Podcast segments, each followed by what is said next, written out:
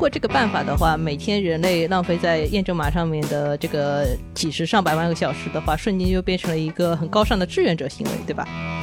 二零一零年，Recapture 这个技术发明三年之后的话，《纽约时报》过去一百一十多年的报纸就已经完全的变成了一个电子化的产品。一个人的十秒钟单独用起来的话，都是不用付费的，因为很有可能它是一个举手之劳。但是如果把十秒钟乘以亿级，它的工作能力的话，会超出任何一个地球上已有的公司。路易斯自己就在演讲当中举过这样一个例子啊，他就是说，你去对比金字塔和登月工程这个不同时代人类最复杂的这个工程，就会发现有个共同点，就是他们都只用了十万人。那为什么不能用更多的人来做这件事情呢？是因为过去办不到，就没法组织这么多的人。但是互联网就可以做到这一点，它可以组织起上亿的人。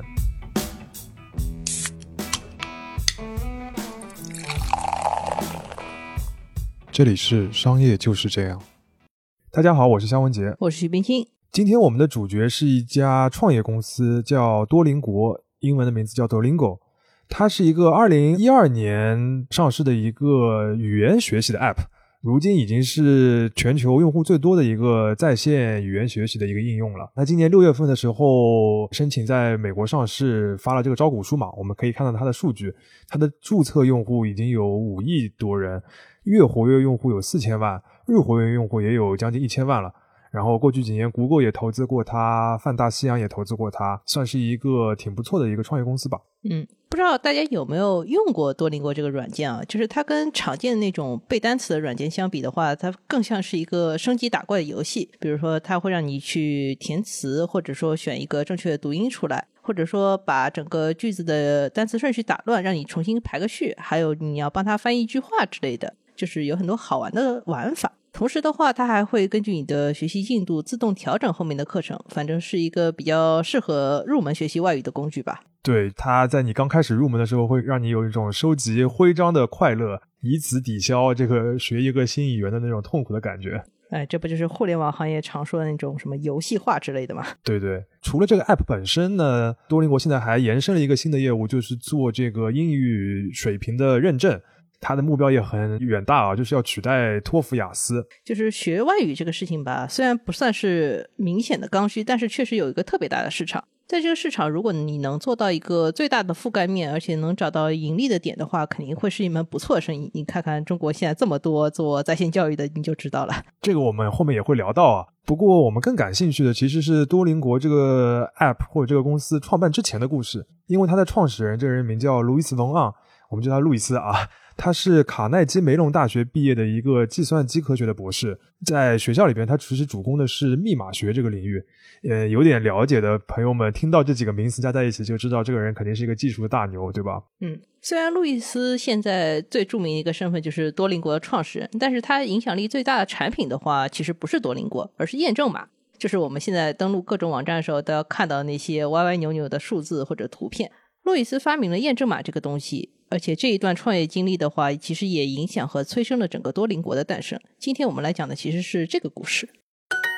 在此之前，我们想要先打个预防针啊，就今天的节目，我们并不是恰饭，也没有收取多邻国这个公司的广告费，纯粹是出于我们自己自发的这个兴趣来聊这个话题。其实最近我们也看到很多平台里边有些回复说，嗯，我们哪期哪期节目是不是恰饭了，或者收了广告费了。这边也说明一下，就是我们这档节目是欢迎广告主来合作的。但是如果是合作的节目，我们会在节目的开始和 show notes 里边都明确的说明这是一个广告合作的节目，并且说清楚合作的形式，不会做所谓的隐形的这个广告植入。同时，我们也会努力的保证广告合作的节目对听众一样有帮助、有价值。毕竟听众的这个收获一定是我们最为看重的。嗯，另外还有一点就是，我们的节目里面有时候会讲到一些上市公司，或者说准备上市的公司。但是我们讲的这些内容的话都不构成任何的投资建议啊，因为这么做是违法。这两点以后我们都会写在 show notes 里面，请大家注意。言归正传啊，说回这个多邻国的创始人 Louis，他这个最初的发明验证码，英文叫 Capture，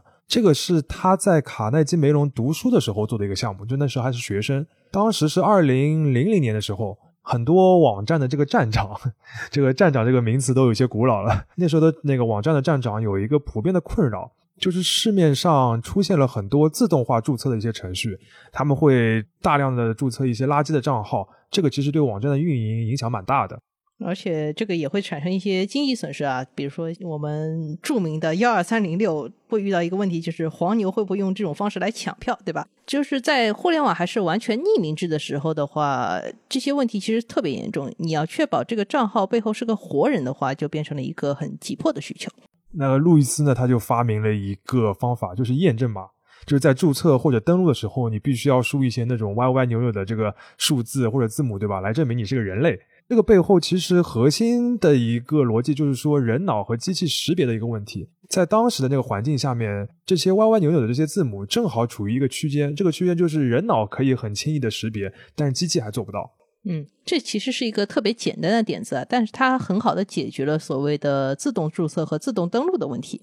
验证码就因为这个原因的话，在全球很快就流行起来。但问题很快就来了，就是验证码这个点子虽然管用，但是还是太讨人厌了。因为你每次都要浪费几秒钟去输入这个数字，而且有的时候如果你看错的话，会不会还对自己这个人类的身份产生怀疑，是吧？我就不会对人类身份产生怀疑，毕竟有时候小写的 i 或者小写的 l 和一确实是很像的，我根本分不出来呀。对，所以它就很会让人烦躁嘛。如果每个人每天花在验证码时上面的时间是十秒钟，乘以当时这个验证码的用户，基本上也就是互联网的用户，比如说两亿、三亿人，那每天就会浪费人类几十万小时的时间。嗯，虽然网站都很喜欢这件事情，但是用户很讨厌，所以说路易斯就收到了很多针对这个发明的吐槽。他当时想到的是改进这个工艺，所以二零零七年的时候，他又在验证码的基础上发明了一个新产品，叫 Recaptcha。也就是他重新发明的验证码。这个 Recaptcha 这个创意呢，就有点小天才这个感觉了。他的想法就是，既然你网站要用验证码来证明你人类，这个需求是个刚需，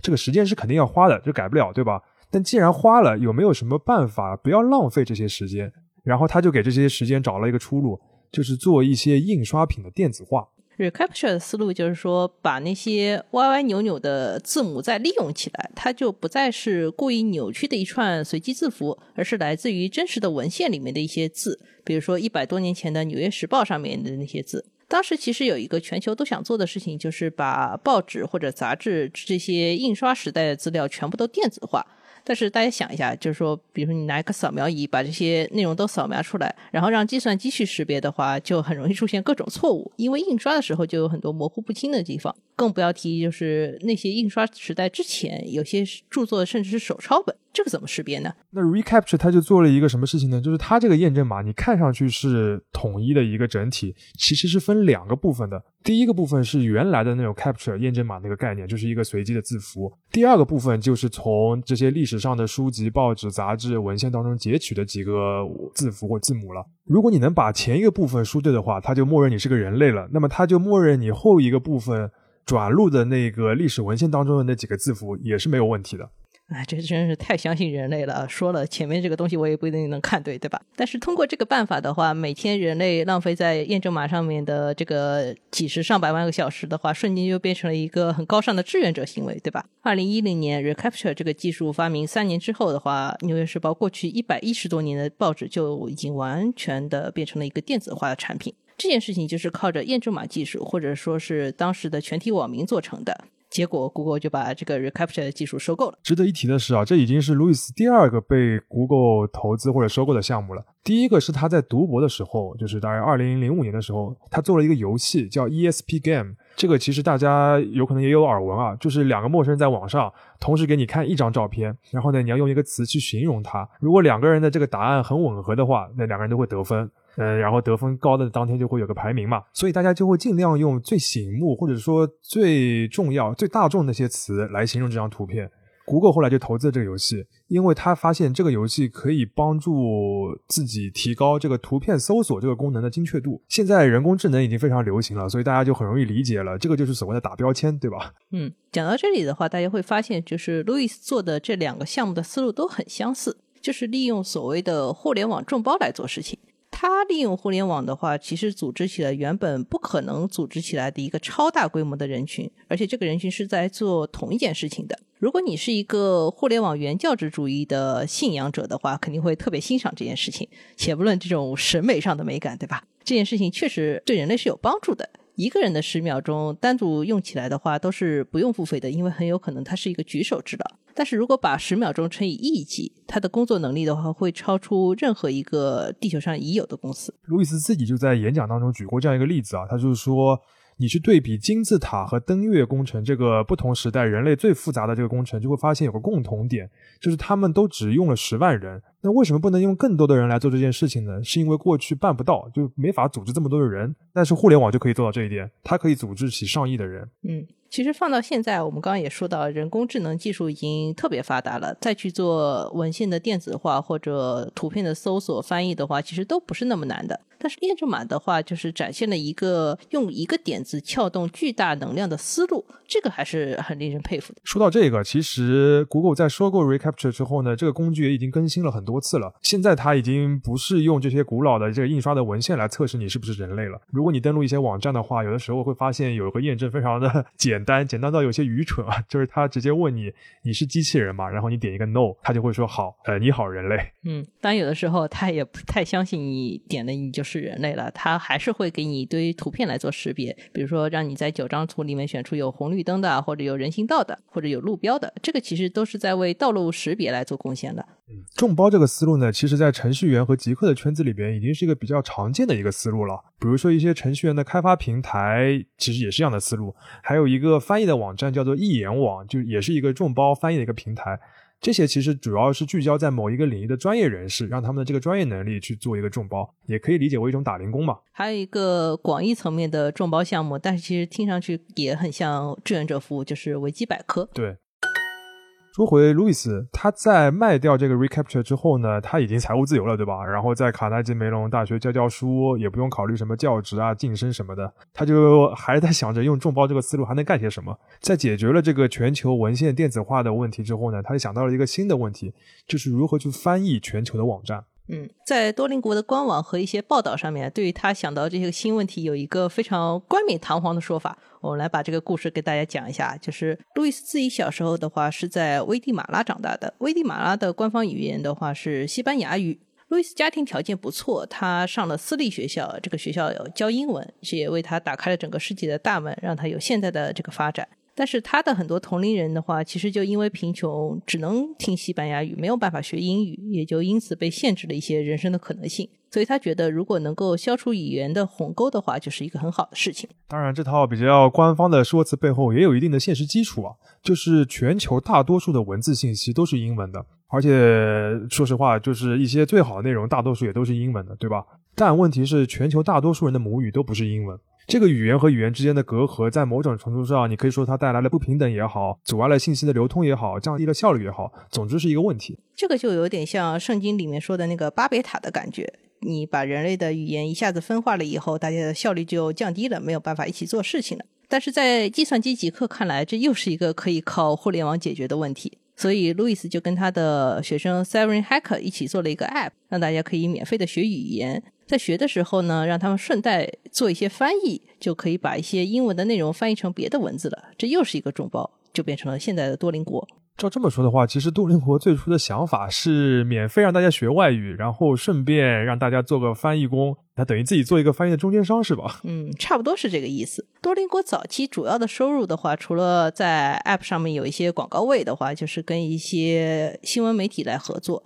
比如二零一三年的时候，CNN 和 BuzzFeed 就找了多邻国，让多邻国帮他们把每天的新闻从英文翻译成西班牙文。不过这个当中好像有一个很显著的悖论啊，就是你怎么可能指望一个语言的初学者就做得好翻译呢？这个就是互联网众包这个思路比较妙的一个地方了。就是说，如果你的人数足够多的话，即使每个人的水平都不是很高，但是整个翻译的质量仍然是过关的。多邻国其实是测试过的，就是把同一段英文翻译成两个不同的德文版本，一个是专业人员来翻译的，另外一个是数百位多邻国用户来翻译的。这个两者其实差别不是很大。当然，这个前提就是说这段内容不是什么特别高深复杂的专业内容。除了人数多以外啊，这还有一个核心的逻辑，就是说每个学语言的人还可以根据别人的翻译来修改自己的答案，这个在多邻国上是可以实现的嘛？这样的话，等于是大家一起帮忙，然后迭代出一个相对比较优的一个答案。这个思路其实现在也成为很多翻译软件的一个核心的一个想法，比如说 Google 的翻译啊，还有现在口碑不错那个 DeepL，他们给出的这个翻译的结果，其实很多都是人数最多的选择那个翻译的结果。在路易斯最初的设计里面，多邻国应该是一个对用户永久免费的软件，因为你在学外语的时候，其实也在充当翻译劳动力，所以说这些 To B 的收入完全能够覆盖 To C 的成本。这个思路也帮助多邻国迅速开拓了自己的市场，因为当时流行的大多数语言的学习软件都是要花钱的。讲到这里啊，其实路易斯和他这个互联网众包思路这个创业故事基本上就差不多了。你接下来就是比较商业的部分了，就是这个多邻国这个 app 呢，因为它做着做着发现不太对，就好像自己有点受欢迎啊，这个用户量有点越来越多了。就按照他自己这个比较凡尔赛的说法，就是只要他们开发了一个新的语言的这个学习的课程，投放到这个新的市场里边，就可以凭借自己的产品力，自然的成为市场上的第一，并且超过第二名几十倍。嗯，那么到了这个商业化的阶段的话，翻译这个事情对于多邻国来说就没有那么重要了，因为免费学习语言这件事情本身就似乎变成了一个很有前景的生意。这里呢也稍微多提一下，就是多邻国和其他的这个同类的软件。还有哪些不同的地方？开头的时候我们也提到了，就是它这个学习语言的方式比较像游戏，呃，比较容易入门，再加上免费，这个是它比较受欢迎的因素。但是学习总归还是要有效果的，对吧？你得真的掌握一些东西，这个其实就涉及到课程的设计问题了。嗯，在课程设置方面的话，多邻国最大的一个创新其实是引入了现在互联网行业非常流行的一种东西，叫做 A/B 测试。比如说你去学日语，按照标准日本语的这个教学方法的话，你首先要学完五十音，也就是一个类似于字母表的一个部分，然后呢，你就要开始学一些动词啊或者名词了，对吧？但是你先学动词好还是先学名词好呢？其实多邻国这个软件上面没有规定的答案。而是它会分成两种方案，分别在不同的用户群里面测试一下，看看是先学动词的变形好，还是说先学名词比较好。然后它会根据整个用户群的学习效果来更新这个课程。嗯，据说他们早期的时候七天就会更新一个课程，当然现在比较成熟了，有一些时间比较长的课程，它已经相对比较稳定了。嗯，随着用户增多的话，多邻国也会聚集起一批核心的志愿者来帮助他开拓更多的市场，来开更多的语言课程。说到这个，我想起来，就是在录制之前，我还翻到他那个二零一五年的时候，多邻国的一个工作人员给我发了一封邮件，这个也很能说明这个多邻国这个公司的风格。那个邮件第一段就让我吓一跳，他说：“亲爱的媒体朋友，向你报告一个好消息，多邻国即将从地球上最受欢迎的语言学习软件，向银河系最受欢迎的语言学习软件迈进了。”我一想什么意思啊？然后后面一看，他说的是多邻国正式开始研发克林贡语课程。这个克林贡语是科幻作品《这个星际迷航》里边这个外星人克林贡人的一个语言啊，而且它是一套这个完整的可以用的语言，在那个一些科幻迷当中很流行嘛。然后那个邮件后面就写到，任何人都可以和克林贡人交流，而无需宇宙翻译官的帮助。呃，作为一个星际迷航爱好者，我本身其实比较喜欢这个策划。虽然说克林贡语这个听起来很像是痰卡在喉咙里面那种声音啊。啊，对对对。Leonard，Yeah。George Bay. Dag uh, Penny. That's a bit. Why are you speaking Klingon? Why are you speaking English?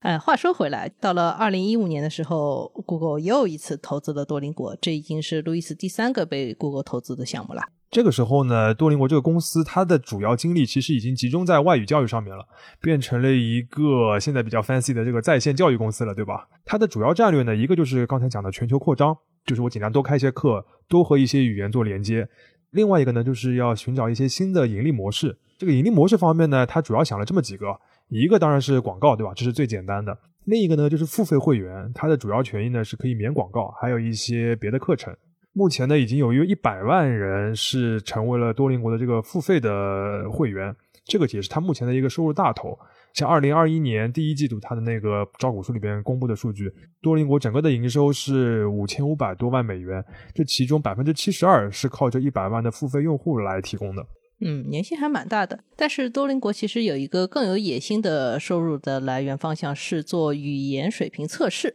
就是多邻国自己搞了一个英语测试，叫做 DET（Dolingo English Test。目前这个部分的收入一一年的话不超过两三千万美元，但是多邻国它是希望 DET 能够在全球的最大范围内取代托福、雅思这些标准化的英语考试的。这个 DET 呢，如果你说它优势呢，主要就是方便加便宜。首先方便就是随时随地嘛，它只要你有一个电脑或者甚至是有一个在线的那个手机都可以完成。还有一个呢，就是它相对比较快。因为它那个考题就跟它的那个课程一样的，就是也是一个动态会随时调整的一个考题，它会根据你前面做的一些问题，然后调整后面的考题，结果就是一次考试只要四十五分钟就可以完成了。最后呢，就是它比较便宜，一次考试四十九美元，四十八小时内就能出成绩。哎，这个听起来就是一个不太正规的考试，就像你在线教育机构自己给你发个证一样。对，就是感觉可信度乍一听不是很高的样子。但是多邻国遇上了一个什么样的历史契机呢？就是在二零二零年的时候，全球的托福考试都因为新冠疫情停摆了。DET 就趁势迅速扩张，然后他拿到了包括斯坦福在内有一百多个美国高校的认可，这就让 DET 一下子从一个试水的项目变成了一个有影响力的考试。这也是多林格为什么有信心能在今年去选择上市的原因。不过在商业上来看啊，我觉得他现在这些赚钱的方向，要让多林国实现真正的盈利，还是有点挑战的。呃，首先就是他目前账面上依然是亏损的，大家都可以去看他招股书上的一些数据啊。这个公司虽然营收在过去一两年涨了很多，但是它这个亏损的幅度也是呃同时也在增加的。这个主要是因为它 App 的技术开发啊，然后一些新的课程的开发，包括新的市场的拓展，这方面本来就是要花很多钱的嘛。而且可想而知，这个情况还是会延续比较长的时间的。嗯，更主要的一个问题就是说，多邻国是一个以免费为基础的学习软件，它能赚的其实是语言学习里面很小的一部分钱。多邻国主要针对的是成年人用碎片时间学习外语的需求，而不是一种正规的那种长时间的课堂培训和训练，并且相对于真人教学之类的服务的话，多邻国还是有一些劣势。它是一个很适合入门的 APP。但是要真的愿意为自己的语言学习付更多钱的话，就要走到一些更深入的需求上面去，比如说考级，或者说你为了要进一个外企工作，你要在很短的时间去高强度提升自己的英语水平等等。这方面，多邻国作为一个 APP 的话，能做的事情很有限。当然啊，这个 DET 那个测试其实已经是在探索一个比较刚需的方向了，也就是留学还有海外工作的这个语言测试这个需求。但是你说真的，要从托福、雅思里手里边抢地盘，本来也是要花时间的。而且这有一个市场天花板的问题啊，就是在疫情之前，全球每年的这个托福的考生大概是两三百万，然后每个人的收费各地区不同啊，但大概是两百到三百美元左右。我们按照二百五十美元来算，也就是一个五亿到十亿美元的这个规模，而且这只是完全的营收，还没算上成本的问题。那在同等的规模下面，按照那个 DET 这个测试现在这个收费，它的这个整个的市场的这个容量也就是一亿美元左右了。那作为一个市场的话，其实这个空间还是很有限的。嗯，最后就扯到了这个多邻国的红利，也就是疫情这个问题。第一期测试去年的收入大涨的话，其实吃的就是这个疫情的红利。疫情之后的话，使用这个服务的大学会不会减少，也是一个隐患。不过多邻国有一个好处，就是说它的测试比较灵活，就是现在开发了一个英语测试，以后其实可以开发一些别的场景的测试，或者说跟一些公司或者商业机构合作，或者它可以搞一些新的语言，对吧？比如说搞搞这个 HSK 汉语水平考试的一个竞品，对吧？但是从目前来说的话，仅仅从多邻国的这个招股书上来看的话，它像是一个规模很大，我们刚刚说了有五亿用户，对吧？但是变现没有那么容易的 APP。但是相比起很多苦苦挣扎在从免费到收费道路上的互联网产品来说的话，多邻国还是有很多巧妙的策略，值得大家好好去研究的。这路易斯他之前也接受过我们第一财经杂志的同事的采访啊，当时他说到一个，就是说他不太理解为什么有那么多的公司明知广告费赚不回来，还愿意花那么多钱打广告。这句话的其实背景就是多邻国在进入中国市场的时候。其实是面对很多竞争对手的这个强有力的阻击的，没有那么容易就甩开第二名几十倍，对吧？主要的原因就是中国有很多的这个语言学习的软件，其实在广告投入上面也好，市场营销上面是花了很多的资源的。嗯，讲到这里的话，我们最后开一个脑洞吧。假设多邻国是一个中国公司的话，它会怎么发展？它最开始是一个免费的 APP，它红了。这个之后的话，它应该会继续去搞一些付费的精品课程啊，线上一对一外教啊之类的。然后再去开拓一些课程的内容，覆盖一些学龄前的或者说青少年的课外辅导市场。学生每天在上面做作业，家长每天把这个作业发在朋友圈里打卡，对吧？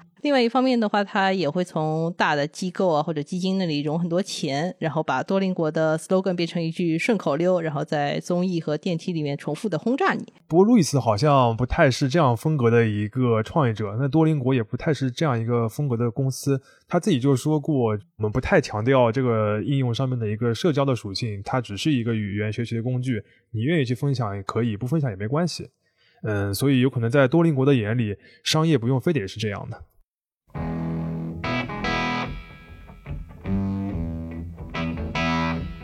感谢收听这一期的商业就是这样。你可以在苹果播客、小宇宙、喜马拉雅、网易云音乐、QQ 音乐等平台收听我们的节目。微信公众号“第一财经 eMagazine” 也会推送每期节目的内容。如果喜欢我们，欢迎你在苹果播客等平台给我们五星好评。也期待你在公众号或各个平台与我们交流，分享你感兴趣的话题。我们会尽量回复每一条留言。下期见。